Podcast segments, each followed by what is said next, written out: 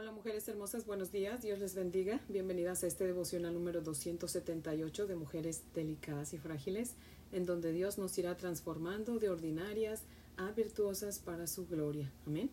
Así que bueno, mujeres hermosas, antes de orar, les voy a leer una porción de Proverbios capítulo 17, los versos del 13 al 19. Dice la palabra del Señor así. El que da mal por bien, no se apartará el mal de su casa el que comienza la discordia es como quien suelta las aguas. Deja pues la contienda antes que se enrede. El que justifica al impío y el que condena al justo, ambos son igualmente abominación a Jehová. ¿De qué sirve el precio en la mano del necio para comprar sabiduría, no teniendo entendimiento? En todo tiempo ama el amigo, y es como un hermano en tiempo de angustia. El hombre falto de entendimiento presta fianzas y sale por fiador en presencia de su amigo. El que ama la disputa ama la transgresión, y el que abre demasiado la puerta busca su ruina. Amado Dios y Padre maravilloso, te adoramos, te alabamos, te exaltamos, te glorificamos. Te amamos, Señor, porque tú eres nuestro Dios y no hay otro Padre. Tú eres el único creador de los cielos y de la tierra, Señor. Estás sentado en tu trono y nada te agarra por sorpresa, Señor. Tú tienes el control de todo, Señor. Padre, te damos gracias por esta mañana preciosa, Señor, en que nos permite, Señor, seguir viviendo, Padre, para la gloria de tu nombre, Señor. Padre, dice tu palabra que todo lo que respira te alabe, Señor. Y nosotras estamos respirando, por eso te alabamos y por eso te adoramos y te exaltamos, Señor, reconociendo que tú eres nuestro Dios, Señor Padre, también reconocemos que no te merecemos, Señor, que pecamos. Perdónanos, mi Dios amado. Venimos ante tu presencia, pero queremos ponernos a cuentas contigo, Señor. Perdona nuestras faltas, perdona nuestras dudas, nuestros pecados de omisión, eh, de obra, Padre, de pensamiento. Y ayúdanos, mi Dios amado, para no fallarte, Señor. Ayúdanos, mi Dios poderoso, para que siempre ese sea nuestro deseo, Señor, el no fallarte, el vivir para la gloria de tu nombre, Señor. Oh Dios amado, gracias por estos dichos de sabiduría, Señor, que tú dejaste plasmados en tu santa palabra, Señor, para que nosotras aprendamos sabiduría, Señor. Danos entendimiento, mi Dios amado, y ayúdanos, Padre, para que podamos comprender estos dichos y podamos, Señor, aplicarlos, mi Dios amado. Por favor, abre tus preciosos labios, Señor, y háblanos en esta mañana, Señor, por medio de esta tu sierva, Señor que no sea yo, sino tú por medio de mí, Señor. Te damos gracias y te pedimos todo esto en el nombre de Jesús, tu único Hijo, Padre, para su gloria. Amén, Señor. Bueno, mujeres hermosas, si tienen su Biblia, les invito a que la abran conmigo en Levítico capítulo 4. Levítico capítulo 4. Vamos a leer los versos 22 al 35. Amén. Levítico capítulo 4, versos 22 a 35, dice la palabra del Señor así. Luego que conociere su pecado que cometió, perdón, estoy leyendo el 23, el 22 dice, cuando pecare un jefe e hiciere por hierro algo contra alguno de todos los mandamientos de Jehová su Dios sobre cosas que no se han de hacer y pecare, luego que conociere su pecado que cometió, presentará por su ofrenda un macho cabrío sin defecto y pondrá su mano sobre la cabeza del macho cabrío y lo degollará en el lugar donde se degüella el holocausto. Delante de Jehová es expiación. Y con su dedo el sacerdote tomará de la sangre de la expiación y la pondrá sobre los cuernos del altar del holocausto y derramará el resto de la sangre al pie del altar del holocausto y quemará toda la grosura sobre el altar, como la grosura del sacrificio de paz Así el sacerdote hará por él la expiación de su pecado y tendrá perdón. Si alguna persona del pueblo pecare por hierro, haciendo algo contra alguno de los mandamientos de Jehová en cosas que no se han de hacer, y delinquiere, luego que conociere su pecado que cometió, traerá por su ofrenda una cabra, una cabra sin defecto, por su pecado que cometió y pondrá su mano sobre la cabeza de la ofrenda de la expiación, y la degollará en el lugar del holocausto. Luego con su dedo el sacerdote tomará de la sangre y la pondrá sobre los cuernos del altar del holocausto y derramará el resto de la sangre al pie del altar, y le quitará toda su grosura, de la manera que fue quitada la grosura del sacrificio de paz, y el sacerdote la hará arder sobre el altar en, olor grato a Jehová. Así hará el sacerdote expiación por él, y será perdonado. Y si por su ofrenda por el pecado trajere cordero, hembra sin defecto traerá. Y pondrá su mano sobre la cabeza de la ofrenda de expiación y la degollará por expiación en el lugar donde se degüella el holocausto. Después con su dedo el sacerdote tomará de la sangre de la expiación y la pondrá sobre los cuernos del altar del holocausto y derramará el resto de la sangre al pie del altar y le quitará toda su grosura como fue quitada la grosura del sacrificio de paz y el sacerdote la hará arder en el altar sobre la ofrenda encendida a Jehová y le hará el sacerdote expiación de su pecado que habrá cometido y será perdonado. Amén. Hasta ahí leemos. Les voy a leer el comentario de Matthew Henry que cita lo siguiente. Dice,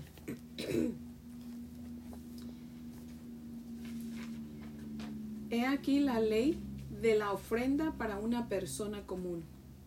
Poder alegar cuando estamos cargados. Mire, yo estoy leyendo más abajo, perdónenme. Ahora no, no amanecí viendo bien. Voy a leer de nuevo, perdón. Dice, los que tienen poder para pedir rendición de cuentas a los demás son responsables de rendir cuentas ante el Rey de Reyes. El pecado del jefe cometido por hierro debe llegar a su conocimiento, ya sea por obra de su propia conciencia o por el reproche de sus amigos. A estos, hasta el mejor y más grande, no solo debe someterse, sino estar agradecido. Eso que yo no veo, enséñamelo tú y muéstrame dónde he errado. Son oraciones que debemos elevar a Dios cada día, para que así, para que si por hierro caemos en pecado, no permanezcamos en él por ignorancia. He, aquí la ley de la ofrenda para una persona común. Poder alegar cuando estamos cargados por un pecado cometido por hierro y debido a lo sorpresivo de la tentación, no nos alejará de él si no tenemos interés en aquel gran juicio en el cual Cristo murió. El pecado de ignorancia cometido por una persona común necesitaba un sacrificio. Los más grandes no están por sobre la justicia divina, ni los más pequeños están por debajo de ella. Ningún ofensor es pasado por alto. Aquí se encuentran ricos y pobres. Son igualmente pecadores y son bien recibidos por Cristo. De todas las leyes sobre la ofrenda por el pecado podemos aprender a aborrecer el pecado y a velar para no ser alcanzados, y podemos valorizar debidamente a Cristo, la verdadera y gran ofrenda por el pecado, cuya sangre nos limpia de todo pecado, lo que no era posible para la, para la sangre de becerros y machos cabríos. Cuando nosotros erramos, con la Biblia en la mano es debido al afecto del orgullo, la indolencia y la negligencia. Necesitamos hacer uso frecuente del autoexamen, apoyan, apoyados en un estudio serio de las escrituras y una oración sincera por la influencia convincente de Dios el Espíritu Santo. Esto para que podamos detectar nuestro pecado por hierro, arrepentirnos y recibir el perdón por la sangre de nuestro Señor Jesucristo. Fin de la cita. El propósito de la ofrenda por el pecado era eh, la reparación espiritual y moral de la persona, ¿verdad? Era reconciliar al pecador con nuestro Dios, el cual estaba airado por el pecado, ¿verdad? Mujeres hermosas, si tienen su Biblia, por favor, ábranla conmigo en Romanos 5, del 6 al 11. Romanos 5 del 6 al 11, quiero que leamos esa porción.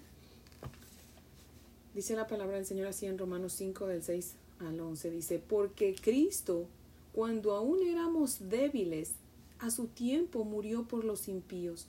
Ciertamente apenas morirá alguno por un justo. Con todo, pudiera ser que alguno osara morir por el bueno. Mas Dios muestra su amor para con nosotros en que siendo aún pecadores, Cristo murió por nosotros. Pues mucho más, estando ya justificados en su sangre, por él seremos salvos de la ira. Porque si siendo enemigos fuimos reconciliados con Dios por la muerte de su Hijo Jesucristo, mucho más, estando reconciliados, seremos salvos por su vida. Y no solo eso, sino que también nos gloriamos en Dios por el Señor nuestro, Jesucristo, por quien hemos recibido ahora la reconciliación. Amén. En otras palabras, nos está diciendo que Cristo murió no solamente por los pecadores ignorantes e inútiles, sino que también por los que eran culpables y aborrecibles, que eso también nos incluye a nosotras, ¿verdad? Cristo murió para salvarnos de nuestros pecados, no en nuestros pecados. Amén, lo acabamos de leer. O sea, Dios mandó a su único Hijo a morir como ofrenda por nuestros pecados y no para que sigamos pecando. ¿Me explico, mujeres hermosas? Tristemente veo a muchos que no se someten a Cristo, que dicen, yo soy cristiano, pero, o sea, yo vivo como yo quiero. Así soy yo. ¿Qué me están diciendo? Que entonces Cristo se debe adaptar a ellos, ¿verdad? No hacen eh, el esfuerzo por vivir para agradar a Dios, sino que piensan que pues Jesús los ama tanto que va a perdonarles sus pecados y los va a soportar porque ellos son así, porque ellos viven así y no van a cambiar en nada porque están acostumbrados a vivir así, ¿verdad? Pero no, Cristo no nos salva de nuestros pecados para que sigamos viviendo igual, sino que nos saca de nuestros pecados, nos libra del dominio de la esclavitud del pecado, ¿verdad? Y espera que nosotros, en agradecimiento por la salvación que nos da, pues vivamos para su gloria. Amén. Da tristeza decirlo, pero todos aquellos que piensan que no deben hacer cambios en su vida después de conocer a Cristo, pues realmente no son salvos, están confundidos y piensan que son lo que no son. Dios determinó librar del pecado al pecador y hacer un cambio grande en él. Pero si el pecador no acepta a Cristo y no se arrepiente, no le consagra su vida, lo único que el pecador demuestra con eso es que aborrece a Dios. Y entonces, pues Dios lo aborrece a él, ¿verdad? Mujeres hermosas, Dios es nuestro amo y Señor. Amén. Y nosotros somos sus siervos, no al revés. Así que nosotros debemos someternos a la voluntad de Dios y no esperar que Dios se someta a la nuestra. Amén.